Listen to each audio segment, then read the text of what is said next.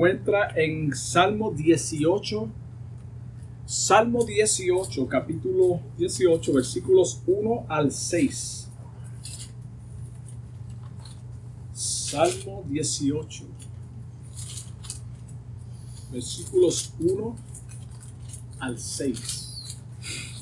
Gloria a Jesús.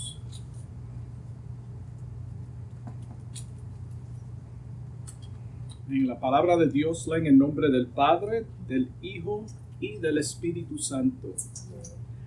Te amo, oh Jehová, fortaleza mía, Jehová, roca mía y castillo mío, mi libertador, Dios mío, fortaleza mía, en él confiaré, mi escudo, la fuerza de mi salvación, mi alto refugio invocaré a Jehová, quien es digno de ser alabado, y seré salvo de mis enemigos. Me rodearon ligaduras de muerte, y torrentes de perversidad me atemorizaron. Ligaduras del Seol me rodearon, me tendieron lazos de muerte. En mi angustia invoqué a Jehová y clamé a mi Dios, y él oyó mi voz desde su templo, y mi clamor llegó delante de sus oídos. Gloria a Dios. Nosotros los seres humanos, por lo general nosotros nos enfocamos en las situaciones negativas, cuando pasamos por momentos dolorosos, cuando estamos angustiados, nos enfocamos en lo caro que están las cosas, la economía, todo que es negativo. El ser humano por lo general tendemos a mirar esas cosas más que las bendiciones de Dios. Y nosotros también, en vez de acudir al Señor en situaciones cuando todo el mundo está hablando cosas negativas, debemos de estar enfocados en las bendiciones y el amor de Dios hacia nuestra persona, hacia nuestras vidas. Y el mensaje de, tema de este mensaje es fortaleza mía. Fortaleza mía. So, en este salmo, o vemos que este salmo fue escrito por David y está dedicado al músico principal que es Jehová por haber liberado de mano de los enemigos y también de Saúl. De mano de los enemigos y también de Saúl. El salmista menciona primero a sus enemigos como si Saúl no hubiese sido un enemigo que lo estaba persiguiendo.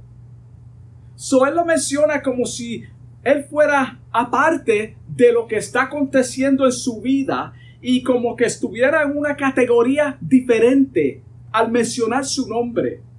Parece que David está honrando a Saúl como rey y ungido de Dios. Mira, el respeto que él le tenía hacia el ungido de Dios a pesar de que lo iba persiguiendo. El salmista entendió claramente que su, a su temprana edad, que Dios cuando Dios lo había llamado, que Él es el origen de toda adoración en medio del peligro. David entendió esto en una temprana edad. Él es quien merece toda alabanza. Dios es quien merece toda alabanza. So el salmista nos dice la razón por la cual él escribió este salmo de gratitud a Dios. Está claro. ¿Quién abre una adoración o una carta diciendo te amo? Te amo Dios.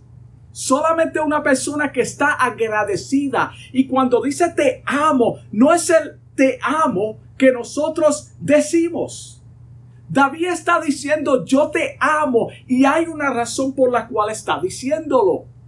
Para entender el amor que David está expresando hacia Dios tenemos que ir primeramente al libro de Primera de Samuel, capítulo 22. Lo puedes leer en tu casa con calma. Y ahí verás como el Señor lo libró de la mano de todos sus enemigos y también de Saúl. Y también de Saúl.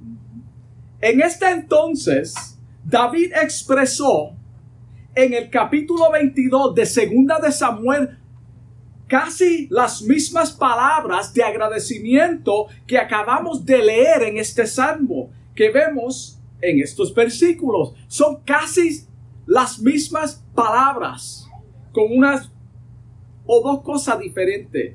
David tenía mucho por qué dar gracias. También fue liberado de, sus, de su propio hijo Absalón cuando lo perseguía para quitarle la vida. So, mira la trayectoria de este salmo y en el momento en el cual David está escribiendo y por qué está dándole gracias y el amor, expresando el amor hacia Dios. ¿Cuál era la circunstancia? ¿Por qué lo estaba haciendo de esta forma? En todas estas persecuciones, Dios estaba con él para darle la victoria. Durante toda esta trayectoria, el enfoque aquí no es las batallas, ni tampoco las pruebas, sino la soberanía de Dios en la vida de David y de cada persona que es perseguido, maltratado y vituperado. Cuando nosotros le servimos a Dios, todos sabemos que vamos a pasar por situaciones, pero la mano de Dios es más grande de todas aquellas cosas que nos acontecen. Y esto es el enfoque de cada cristiano. Debemos de estar mirando lo que Dios está haciendo en nuestras vidas todo lo positivo que Él hace por nosotros diariamente. So, es por eso que sale una alabanza de gratitud de lo más profundo de su corazón cuando le dice, te amo, oh Jehová, te amo, oh Jehová, fortaleza mía. No solamente yo te amo, tú eres mi fuerza. Tú eres quien me levanta cuando yo estoy caído. Cada uno de nosotros tenemos una razón en común en que debemos de estar agradecidos en la vida por lo que Él hace, lo que Él ha hecho y lo que hará en la vida de cada uno de nosotros. So, cada uno de nosotros tenemos eso en común, que podemos darle gracias a Dios y decirle, yo te amo, Señor. Todos nosotros Debemos de gritar en voz en cuello, Señor, yo te amo. Todos, todos nosotros. So cada uno de nosotros tenemos eso en común. Primeramente, Él nos salvó sin nosotros merecernos. Por eso debemos darle gracias a Dios. Debemos darle gracias a Dios porque Él nos salvó.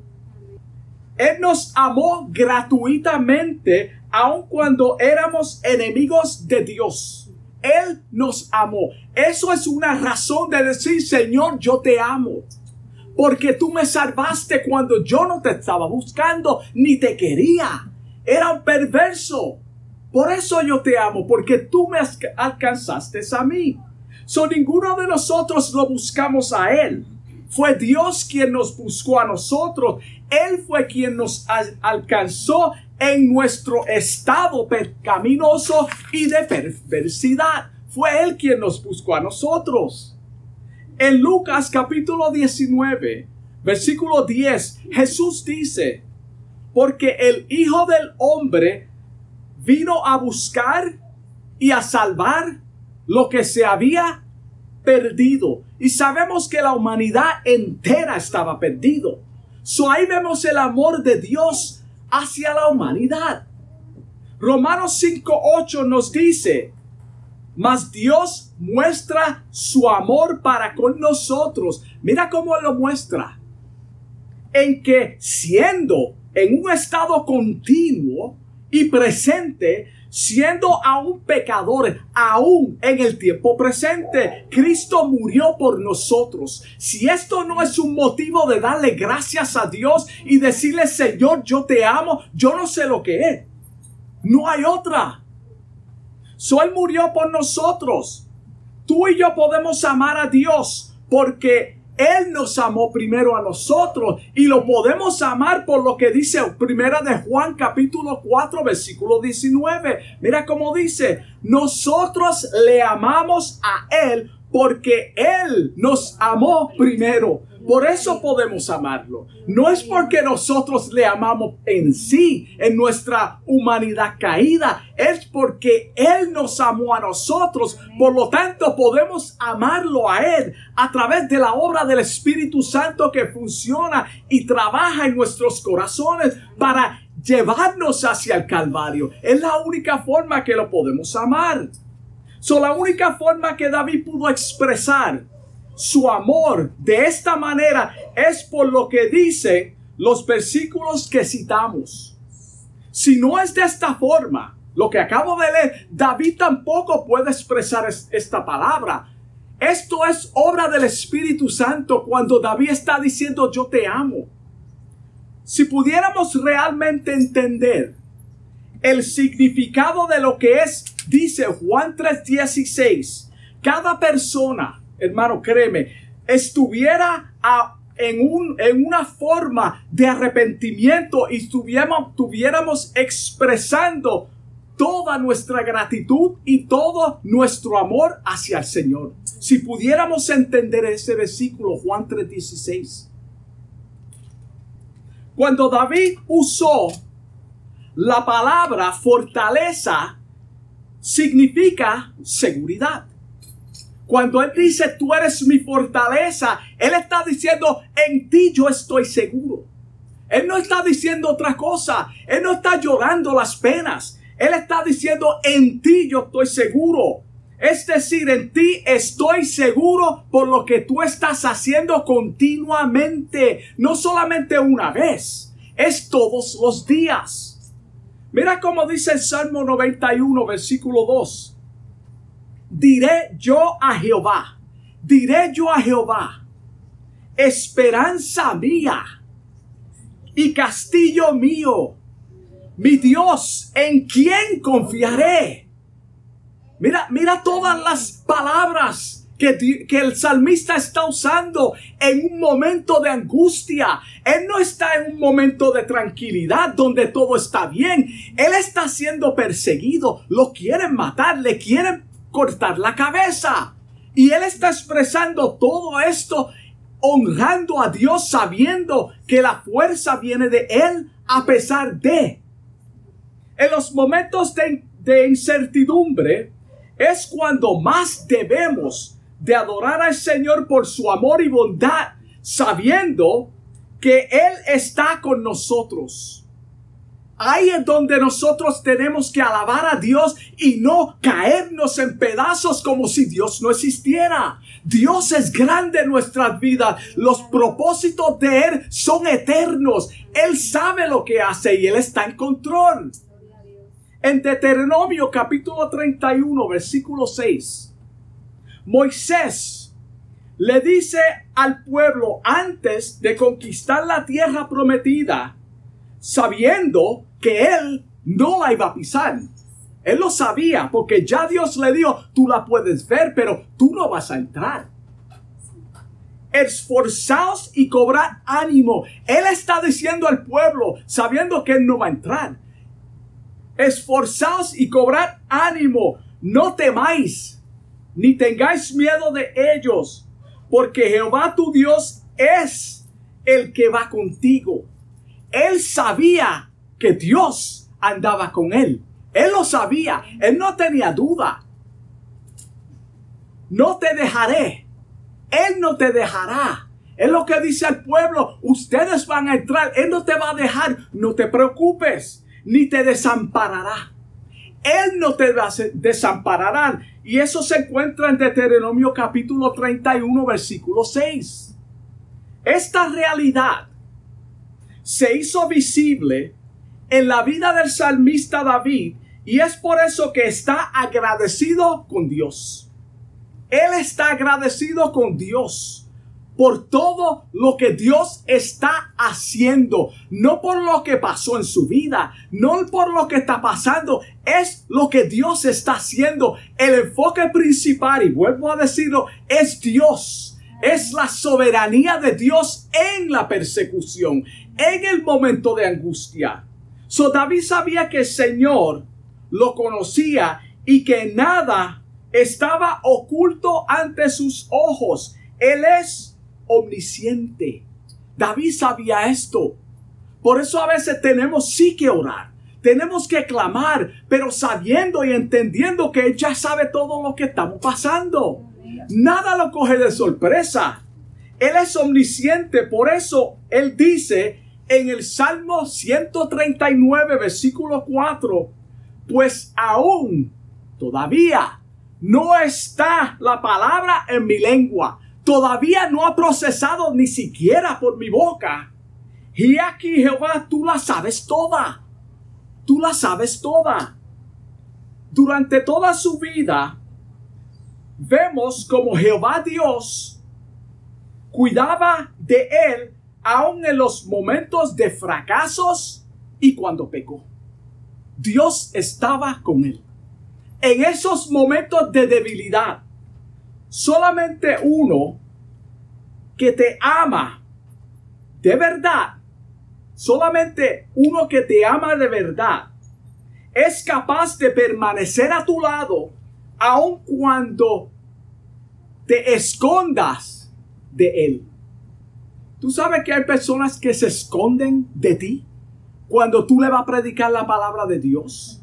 Tú sabes que hay personas que están mal delante de Dios y tú no lo sabes, pero cuando tu presencia llega, ellos se incomodan. No eres tú, es el Espíritu Santo. Por eso el hombre se esconde, tal como lo hizo Adán y Eva cuando pecaron. Sabían que estaba mal y cuando llegó la presencia de Dios, ¿qué pasó? Se escondieron, pero ya Dios lo sabía. So entendía que no hay nada oculto. Lo que yo estoy pasando no es nada comparado a mi fortaleza, a mi amor por Él, a mi roca, a mi salvación. Eso es lo que está diciendo David. A mí no me interesa lo que yo estoy pasando. Lo que me interesa es que Él sabe lo que yo estoy pasando y Él está conmigo en medio de mi situación. ¿Cómo? No vamos a expresar palabras de amor ante la fidelidad de uno que siempre está a nuestro lado. ¿Cómo no podemos, hermano, expresar te amo en esos momentos. Yo sé que he fracasado, yo sé que he fallado, pero tú estás conmigo. ¿Cómo no te voy a amar? Tú no estás mirando mi flaqueza, tú no estás mirando mi debilidad, Tú estás viéndome tal y como soy, un alma que necesita arrepentimiento continuo todos los días, no para salvación, sino para fortaleza, porque solamente tú me puedes perdonar y ya me has perdonado, pero necesito fuerza en el momento donde estoy caído y yo entiendo que tú estás conmigo. La palabra claramente dice en Salmo 46, versículo 1, Dios es nuestro amparo. Dios es, esto, eh, hermano, estos son palabras de Dios. No es solamente un libro. Dios es nuestro amparo y fortaleza. Nuestro pronto auxilio en qué? En los momentos buenos también. en las tribulaciones Dios es nuestro amparo cuando estamos mal, cuando estamos atravesando por situaciones y valles oscuros, donde no hay salida, donde nadie te quiere dar la mano. Él está ahí contigo. Él está metido en tu prueba. Solamente un corazón agradecido puede relacionarse con estas palabras que traspasan lo más profundo de nuestro ser cuando la leemos. Solamente una persona que sabe, que ha estado en situaciones y ha visto la mano de Dios y dice, Señor, a la verdad que tú eres poderoso. A la verdad que tú no abandonas tu obra, tú no abandonas tus hijos, jamás. David era un joven cuando estaba cuidando las ovejas de su padre. Y en esa temprana edad, sabemos que fue ungido como rey a pesar de que él no fue rey por muchos años después, pero él fue ungido desde joven. A este joven no se le ha hecho fácil su caminar con el Señor. No se le ha hecho fácil. Él vio como, él vivió como refugiado durante 15 años en el desierto. David vivió 15 años como un refugiado huyendo. No es porque las cosas estaban malas y voy a otro país a buscar comida. Es porque lo estaban buscando para matarlo. Y él vivió 15 años en el desierto huyendo de sus enemigos. En ese transcurso o periodo de tiempo, ahí fue, sin embargo, cuando él se mantuvo confiando en Jehová Dios. En medio de esos 15 años, él se mantuvo confiando en Dios. Él entendió que su protección venía de lo alto. Por amor a nosotros, Dios permanece fiel a nuestro lado aunque estemos flaqueando. Él permanece a nuestro lado. Él sabe que en esos momentos no tenemos fuerzas. Él lo sabe. Es por eso que debes darle alabanza de todo, de lo más profundo de tu corazón.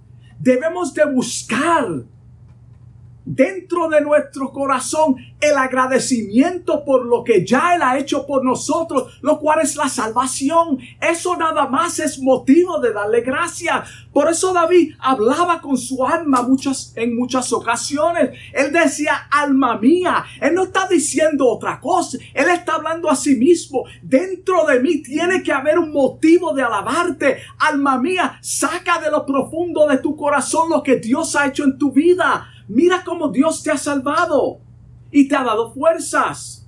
Es por eso que debemos darle una alabanza de gratitud de lo más profundo de nuestro ser. Es por eso. Hubo momentos angustiosos en esos 15 años de prueba.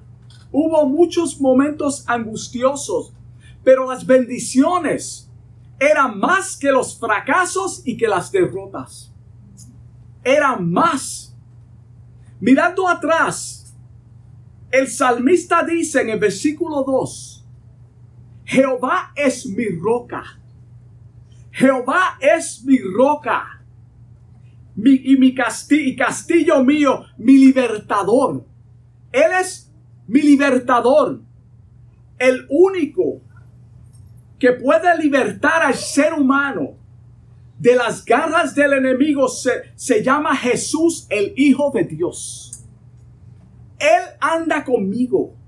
Él anda contigo. Él es el único que tiene autoridad sobre las potestades de las tinieblas y Él anda contigo. Por lo tanto, debemos de decir, tú eres mi roca, tú eres mi castillo, tú eres mi seguridad, tú eres mi libertador.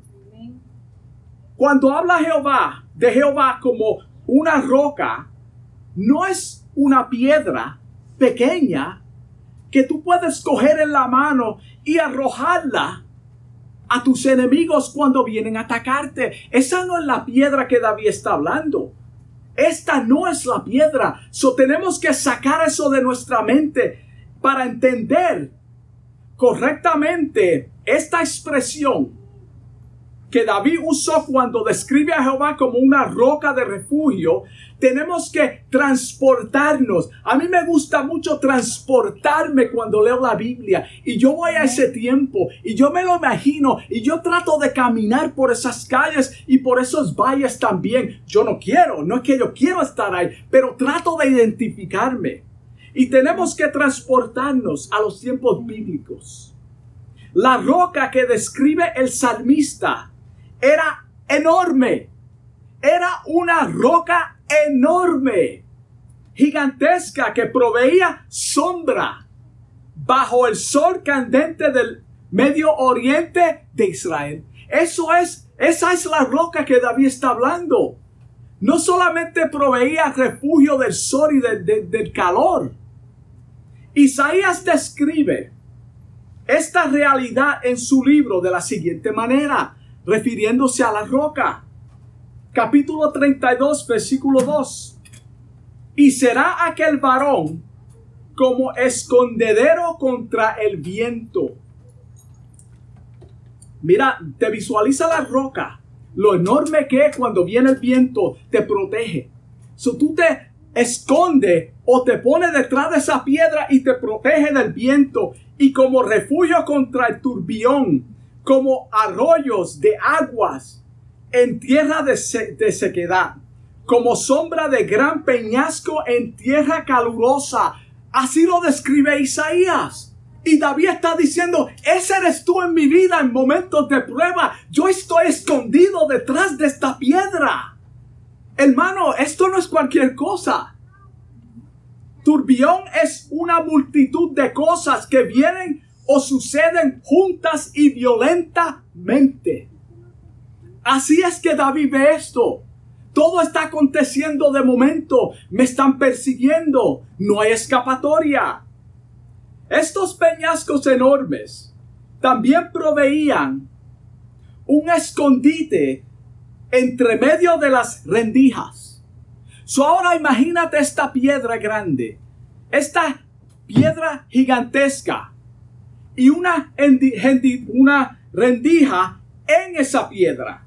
Las rendijas eran una abertura larga y estrecha que se produce en un objeto sólido tal como una roca. ¿Te imaginas?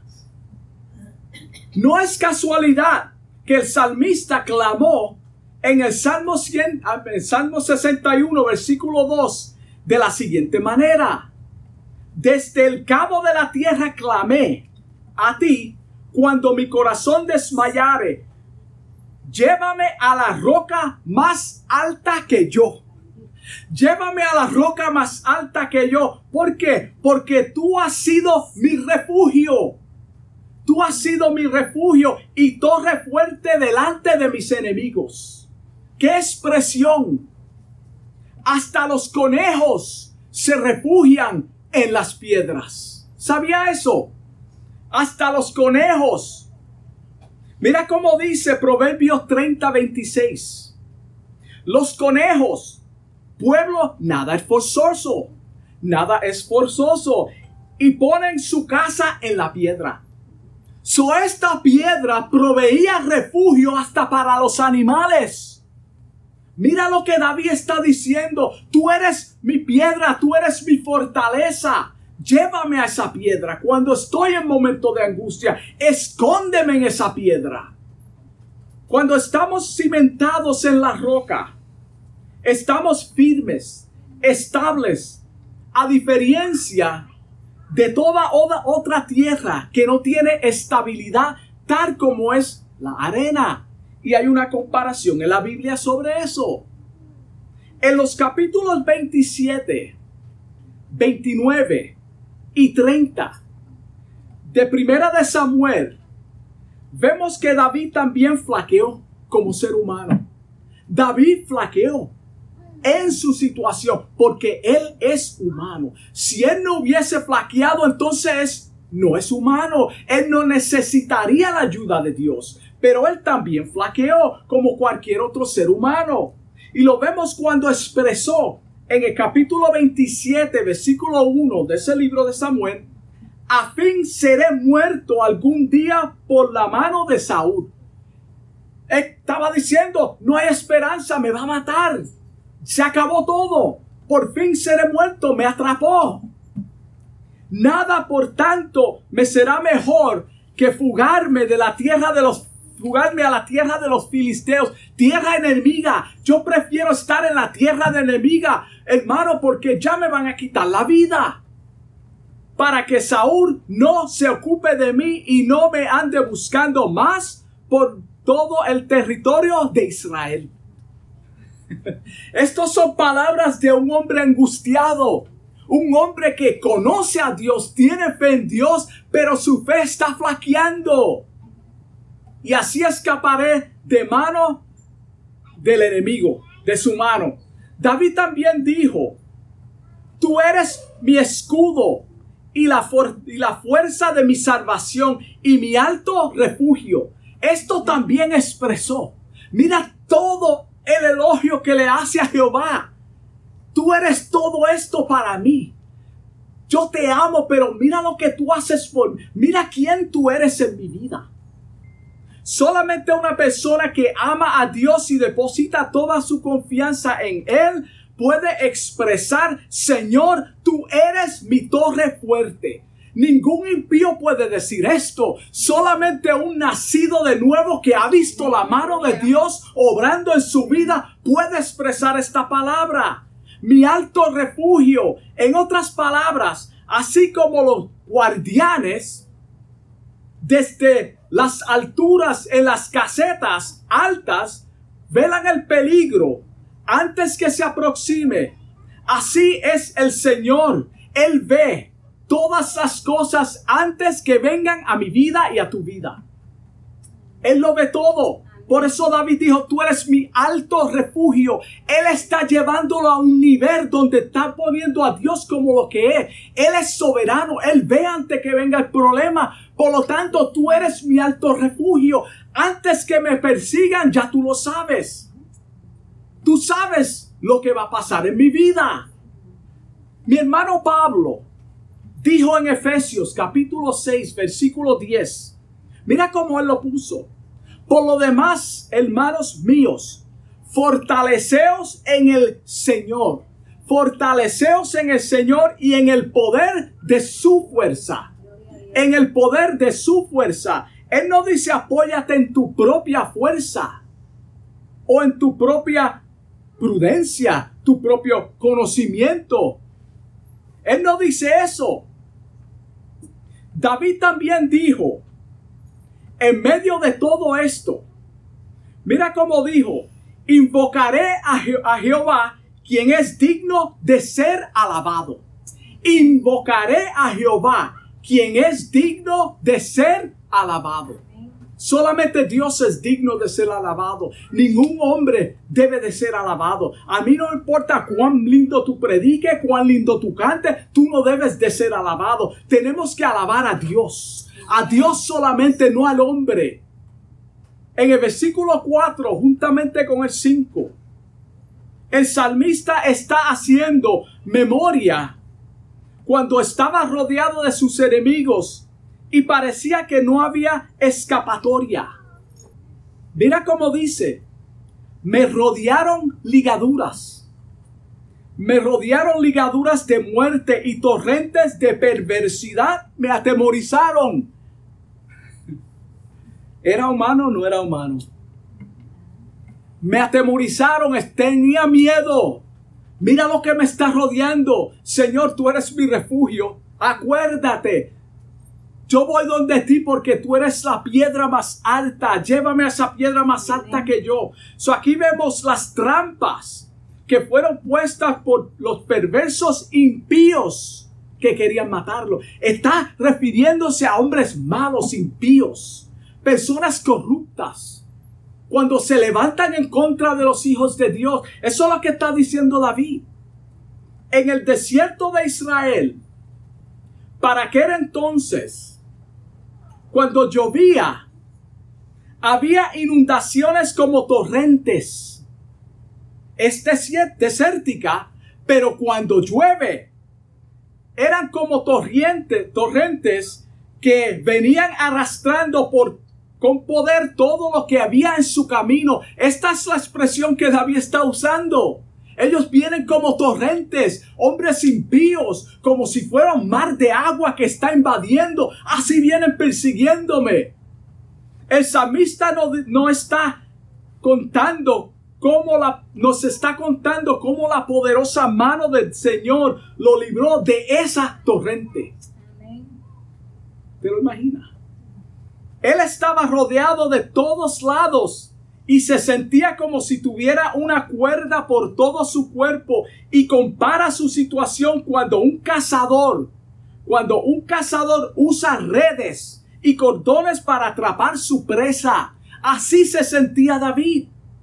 Es como un cazador. Vienen como mar, arrastrando todo y con, y con, con, con cuerdas para atraparme, majarme y quitarme la vida. Así pasa con cada uno de nosotros. Cuando estamos tan angustiados, cuando estamos llenos de cargas, así nos sentimos en la vida. Decimos que estamos hundidos en un mar de pruebas. ¿Tú nunca has oído esa expresión? ¿Cómo estás, muchacho? Yo tengo un mar de pruebas. Pero lo que Dios hizo por ti. ¿Qué hizo Dios por ti? Hermano, no me diga lo negativo. Dígame que Dios hizo en tu vida, cómo Dios te ha salvado de, tu angustia, cómo es que Dios te libra continuamente todos los días. Dime lo positivo que es Dios en tu vida. él no está contando cómo la poderosa mano de Dios lo libró de estas situaciones. Y así pasa con nosotros. Los hombres malvados y perversos maquinan o maquinaron contra el siervo de Jehová para destruirlo. Y es un peligro. Por eso David pone a Saúl en una categoría diferente. Él no es diferente. Él lo está persiguiendo. Él es tan malvado como ellos. Pero por amor y respeto a Dios, quien fue que lo ungió, yo lo voy a separar. Yo no voy a hablar más de él. Eso es un peligro, levantarse contra un hijo de Dios para destruir su reputación. Acuérdate que David en cierta ocasión lo tuvo en su mano para matarlo a Dios. Dios me libre de poner mi mano sobre quién? El ungido de quién? De Dios. Dios es quien brega, hermano, con las situaciones. Ningún hombre tiene derecho de quitarle la vida a ningún otro hombre. Tu defensa debe de ser Jehová de los ejércitos, no un arma de fuego. Dios no, no, no toma esto livianamente. En el versículo 6 David expresa claramente que fue librado no solo de los enemigos, sino de la angustia que lo agobiaba de la angustia que lo agobiaba. Todo esto está pasando en la vida de él y con todo eso él puede decir, Señor, yo te amo. Jehová, yo te amo. Cuando invoqué a Jehová, dice, y clamé a mi Dios. Y clamé a mi Dios. Cuando tú clamas a Dios, es de un momento profundo en tu vida es de lo más profundo de tu corazón. Es como cuando no hay esperanza y lo único que tú puedes hacer es Dios mío. Pues Dios, David dice, te amo. Él no dice Dios mío, él dice te amo. Hebreos 4, 16 nos dice, acerquémonos. Esto es una invitación. Acerquémonos pues confiadamente sin miedo, sabiendo que ya Él sabe cómo tú vas a llegar a Él. Él conoce, tú vas a ir temblando y Él lo sabe. Tú vas a ir con tu pecado y Él lo sabe. Tú vas a ir con tu debilidad y ya Él lo sabe. Pero Él te dice, acércate confiadamente al trono de la gracia. ¿Para qué? Para alcanzar qué? Misericordia y hallar gracia para el oportuno socorro. Gloria a Dios. Gloria a Dios. Jesucristo, escucha esto. Jesucristo en su humanidad, que quede claro en su humanidad, estaba abatido y aplicó a su vida esta misma esperanza que acabamos de leer. Él la aplicó a su vida en su humanidad. Mira cómo dice Hebreos 5, 7. Mira cómo dice, es la palabra de Dios. Y Cristo en los días de su carne significa en los días de su humanidad como hombre, ofreciendo ruegos. Hermano, eran ruegos humanos, eran angustias, era dolor, era sufrimiento y súplicas con gran clamor y lágrimas al que le podía librar de la muerte. ¿A quién? Al que podía librar de la muerte. El único que puede librar al hombre de la muerte es Dios a través del sacrificio de Jesucristo. Y el Espíritu Santo nos lleva hacia Él. Es el único. Fue oído a causa de qué? Del temor reverente. Dios escuchó al Hijo en ese momento porque había una separación, porque tomó en sí su pecado, el pecado de la humanidad. Es la única forma que Dios pudo separarse del Hijo y pudo verlo como un pecador. No es que Él es pecador o era pecador, sino que Él tomó sobre sí el pecado de la humanidad para que tú y yo podamos acercarnos libremente y confiadamente al trono de la gracia y podemos decir, te amo Dios, tú eres mi roca, tú eres mi refugio, tú eres mi salvación. Por eso David pudo decir esto. Cuando el salmista dice, Él oyó mi clamor desde su templo, ponte a pensar, Él oyó mi clamor desde su templo hay un problema aquí. Y mi clamor llegó delante de él, a sus oídos. Él está describiendo aquí la omnipresencia de Dios. ¿Por qué? Él no se está refiriendo al templo físico, porque sabemos que el templo no había sido construido en tiempos de David. So, ¿Qué templo él está hablando? La omnipotencia, la omnipresencia de Dios. Él está diciendo Dios está en todo lado. Él escuchó desde su templo.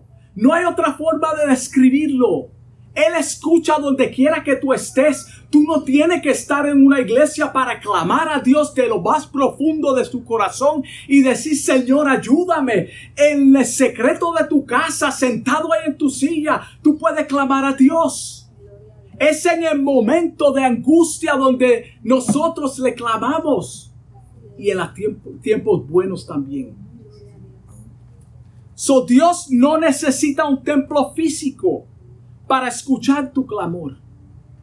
Él no necesita un templo físico porque no lo había en aquel tiempo.